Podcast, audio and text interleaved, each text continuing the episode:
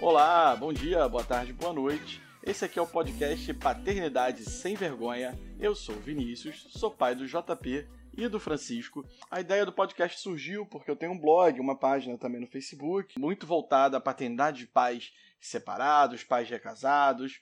E conversando com outros amigos, eu tive a ideia de montar esse podcast para que a gente possa falar de todos os assuntos relativos à paternidade. Aí entra saúde, educação, alimentação, esco escolha de escola, escolha do nome, como que a gente descobriu que ia ser pai, e a gente vai falar de tudo isso e também podemos contar com a sua participação, com a sua sugestão, para que a gente possa fazer um podcast cada vez melhor. Hoje é o nosso primeiro programa, nosso programa é piloto.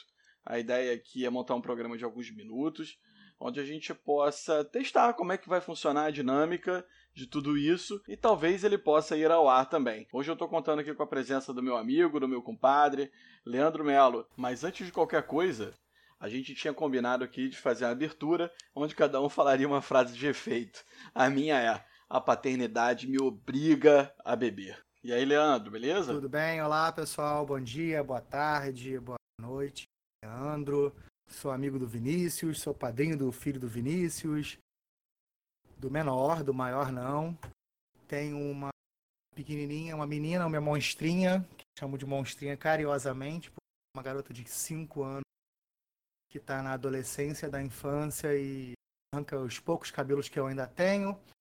É, tô, tô dentro aqui com o Vinícius dessa, desse projeto, tenho pouca experiência em algumas coisas que o Vinícius vai trazer. Na verdade, o grupo começa com a ideia de trabalhar alienação parental. Eu não tenho, não, nunca passei por esse problema, mas outras, outros tópicos surgiram, outros, outros, outros pensamentos surgiram eu acho que é legal a ter um caminho, ter um canal. Acho que a ideia é a gente criar um canal não só é, do pessoal que vai começar a participar, mas a, ideia é ter um canal onde a gente possa trocar informações, trocar ideias, trocar experiências, falar um pouco mais sobre esse desafio que é ser pai.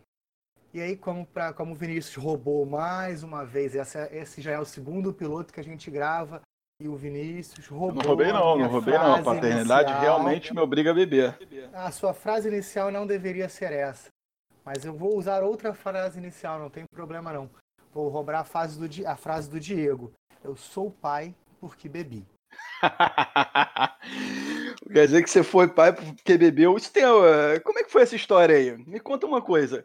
É, quando você descobriu que ia ser pai, entre o momento que você descobriu que a ficha caiu, quando é que foi isso? Então, descobri que é ser pai ideologicamente ou biologicamente. Porque biologicamente foi no dia seguinte de uma outra bebedeira. No dia seguinte de uma segunda bebedeira, minha esposa acordou um pouco mais cedo que eu, ela já estava desconfiada, não quis falar comigo e resolveu fazer o exame, aquele exame de farmácia, fez o exame de farmácia, deu positivo, ficou na sala sozinha, pensando e olhando para aquele xixi, aquele bastãozinho de xixi. Eu acordei um pouco mais tarde, enchi da cara no sábado anterior, era um domingo, eu lembro disso. E fui pra sala e falei assim, caramba, minha esposa não tá aqui do meu lado. Aí quando eu cheguei na sala, ela estava segurando o palito de, do teste e, olhou para mim e falou: "E aí?" Aí eu: "Oi?" Tô dormindo ainda. Tô grávida. Foram alguns minutos de, de susto, felicidade, desespero. A gente foi fazer o, o teste, o teste no, no hospital e deu positivo realmente. Aí daí pra frente foi começar a pensar. Essa é a forma que eu descobri biologicamente. Agora, a forma que eu descobri bio, psicologicamente, que eu me descobri como pai, é mais clichê possível. Quando ela nasceu. No momento que ela nasceu e eu cheio de medo, cheio de insegurança, eu peguei ela no colo pela primeira vez, eu falei assim, cara, eu sei o que eu estou fazendo. Mesmo não sabendo, mesmo não tendo ideia nenhuma, eu segurei ela sabendo o que eu tinha que fazer e como eu tinha que fazer. Nesse momento que eu me descubro como pai. Que na verdade ah. a gente olha é, talvez os nossos pais, os nossos avós, as pessoas que a gente tem como referência assim de, de segurança de família ou não necessariamente nossos pais, mas as pessoas que a gente tem como referência, a gente acha que essas pessoas, do alto de suas sabedorias, né, foram pais e mães e já sabiam ali lidar com tudo. E na verdade a gente é um bando de café com leite, eles também, tentando aprender conforme eh, a vida acontece e as situações se apresentam na nossa vida, né? Não, com certeza. A gente vai. A gente tem alguns exemplos, mas a gente nunca está apto totalmente. Muito engraçado. E você, conta pra, conta pra gente. É, minha, minha, minhas histórias são, são um pouco mais curiosas. Eu fui pai muito novo, muito novo. Eu descobri que ia ser pai, eu tinha 18 anos. Para você ter uma ideia, eu tinha 18 anos, eu estudava. Tinha a vida que eu pedia a Deus, né? Eu fazia cursos de inglês, eu estudava três vezes por semana no Cefet, eu já tinha terminado meu ensino médio, estava terminando meu técnico em eletrônica. Aí você deixou é. a cabeça de baixo pensar pela de cima, e aí a gente pois já sabe. É, exatamente. Né? Foi bem essa situação aí mesmo. Deixei a cabeça de baixo falar mais alto que a de cima, como qualquer adolescente. E. Não, eu, ah, eu, não, eu, não deixei. É porque... eu, uma, eu comecei mais tarde, mas vai. então foi falta de oportunidade, foi só isso. Talvez, talvez, mas não vamos mudar de assunto, que isso é um assunto para a próxima, próximo podcast. e aí, eu namorava a mãe do João já há algum tempo, um ano mais ou menos, e ela me contou que achava que estava grávida. E aí eu entrei naquele desespero, né, cara, tipo, por 18 anos, vou, vamos fazer o teste. Fizemos o teste de farmácia deu positivo. E aí a gente foi fazer no, no, no médico, né? No, no, no, laboratório e tal. E aí deu positivo, eu comecei a me sentir mal, comecei a ficar com um calor absurdo. Eu lembro disso até hoje. Eu comecei a sentir um calor absurdo, suava, suava, suava, suava. E uh, devo ter tido uma queda de pressão, alguma coisa assim. E uh, meu maior medo era como é que eu ia contar isso para os meus pais, né? Afinal de contas, é, seria como entregar uma decepção para eles. Me senti muito mal com isso. É, e aí eu cheguei em casa, eu tinha 18, meu irmão tinha 15 para 16. Foi a primeira pessoa com quem eu conversei, foi meu irmão. É, e depois eu tive que contar para minha mãe. E ela realmente teve aquela reação que, que eu esperava, né? Ficou decepcionada, chorou, chorou, chorou, chorou muito disse que não foi isso que ela esperava para mim, para a vida e tal, não sei o que, se decepcionou bastante. É, e depois com o meu pai, que foi uma reação bem mais sutil, bem mais tranquila, me, me, me abraçou, disse que estava junto comigo, disse que eu ia ter que, que aprender a cuidar do meu filho. Ele e minha mãe, os dois falaram que eu ia ter que trabalhar, que eu ia procurar, ter que procurar um emprego para poder sustentar meu filho. E mas que meu filho não morreria de fome, seria muito bem-vindo, seria amado, seria cuidado. Então, assim, a reação do, do, do, meu pai foi muito mais de acolhimento, em primeiro momento, né, do que da minha mãe. Mas depois ela acostumou com a ideia, esfriou a cabeça, digeriu e passou ali a acompanhar, a ajudar, né, a montar até enxoval, esse tipo de coisa. Na verdade, a gente tem algumas experiências, as experiências são muito diferentes, porque quando você tem o seu primeiro neném, o, o João, é mais neném, você tá muito novo, né? Então, para você foi um impacto. Sim, para mim foi um impacto assim absurdo. Eu não esperava de jeito nenhum, diferente do Francisco, que era desejado mesmo, né? Ele era esperado, desejado, querido. No primeiro momento, o João não. Foi um susto. Então deve, é, realmente deve ser um impacto muito diferente, muito pesado. Mas continua, conta aí. E aí a gente começou a montar as coisas e tal. E aí quando ele nasceu, rapaz, eu lembro que a, mãe dele passou mal e a gente foi pro hospital de madrugada. De manhã, na hora, tentaram um parto normal e não conseguiram de jeito nenhum, não tinha passagem, resolveram fazer uma cesariana quando ela foi entrar, que me, me chamaram para entrar lá, eu recusei, eu tava passando mal, mal, mal, mal, uma vontade de, de ir no banheiro absurda, de uma diarreia que tava vindo. E naquela época o meu cu era caseiro. Né? Eu não cagava fora de casa de jeito nenhum, não sei porquê. Hoje o meu cu é do mundo, eu caio em qualquer lugar, sou uma pessoa normal, entro, se o banheiro for limpinho, tá tudo certo. Mas naquela época o meu cu era caseiro. Eu peguei o mototáxi e vim para casa para ir no banheiro. Vai ter que aprender a colocar o pi nas gravações, porque tu. Mas não tem problema, fala cu, gente. Todo mundo tem cu. Quem não tem cu aí, levanta a mão. Não dá para levantar a mão, mas tudo bem. e eu peguei um mototáxi, fui até em casa. E, uh, tive uma diarreia nervosa enorme. Tomei até banho, porque tava me sentindo mal e tal. Voltei pro hospital, ele tinha acabado de nascer. E a minha mãe, minha mãe foi a primeira pessoa que me viu, corre lá, ele é lindo, ele é lindo, não sei o quê. Eu fui ver o moleque, era a minha cara, a minha cara. O que não significa que seja lindo, né? No caso, ele tinha muita saúde, graças a Deus, porque é lindo na sua Mas eu era uma criança bonita, eu fui ficar feio depois da adolescência, assim, para adulto, eu fiquei feio, mas eu era uma criança bonitinha. Enfim, eu no relacionamento com ela não, não deu certo, depois que ele tinha quase um ano, a gente terminou. É, mas o, eu conheci minha mulher um tempo depois, a gente começou a namorar, casou e tal.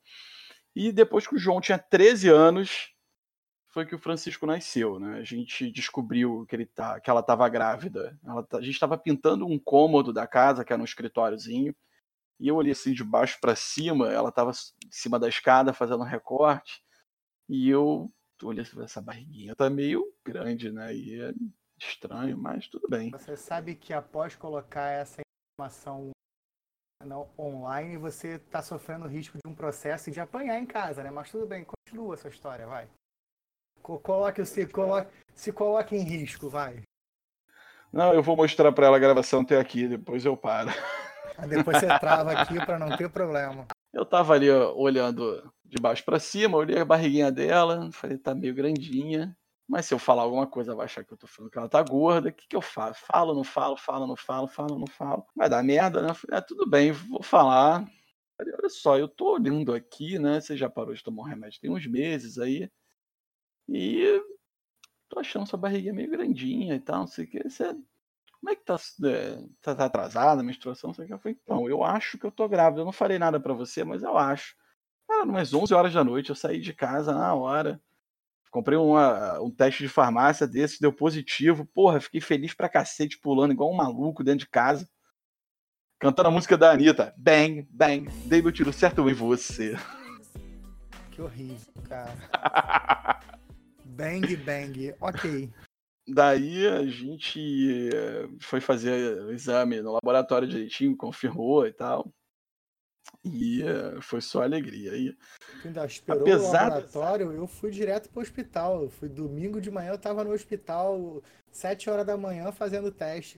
Eu fiz no hospital também, eu fiz lá no Quinta Dó. No é, dia que também. o garotinho foi preso, que deu aquele escândalo na ambulância, dizendo que não tinha que ir para o presídio, que ele tinha que ir para o hospital. Pro hospital. Enfim, ele uh, foi nesse dia cheio de imprensa na porta.